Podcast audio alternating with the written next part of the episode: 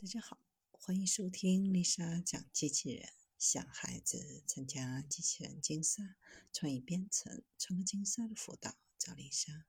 今天给大家分享的是北极熊毛衣保温效率达羽绒服五倍。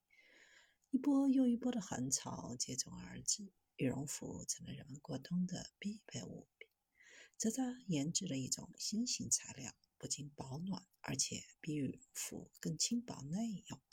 它模仿了北极熊毛的结构，仅用五分之一的厚度就能达到羽绒服一样的保暖效果。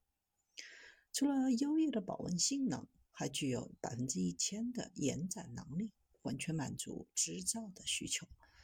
而且重复拉伸和水洗后，依旧能够保持原有的保温性能。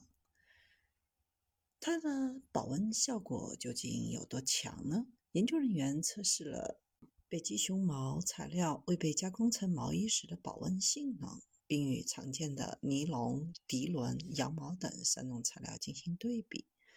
将四种材料放置在恒温四十摄氏度的热台上，待材料外表温度趋于稳定后，使用红外相机对其进行测温。测得的外表面温度越低，即和热态的温差越大，说明材料从热态吸收的热量越少，热绝缘性越强。北极熊毛的材料温差达到八摄氏度，保温性能超越了其他三种材料。将织物织成衣物后，研究者让受试人员在零下二十摄氏度的环境下，穿着用北极熊毛衣、羽绒服。羊毛衫和棉质毛衣的外套，对其外表面温度进行测定。外表面温度越低，说明受试者体表内部散发的热量越少，更多的热量被锁在衣服里面。结果显示，北极熊毛衣的表面温度为三点五摄氏度，保暖性能大幅超过了羊毛衫，棉质毛衣也小幅超越了羽绒服。除了优异的保温性能，在其他方面的表现也非常出色。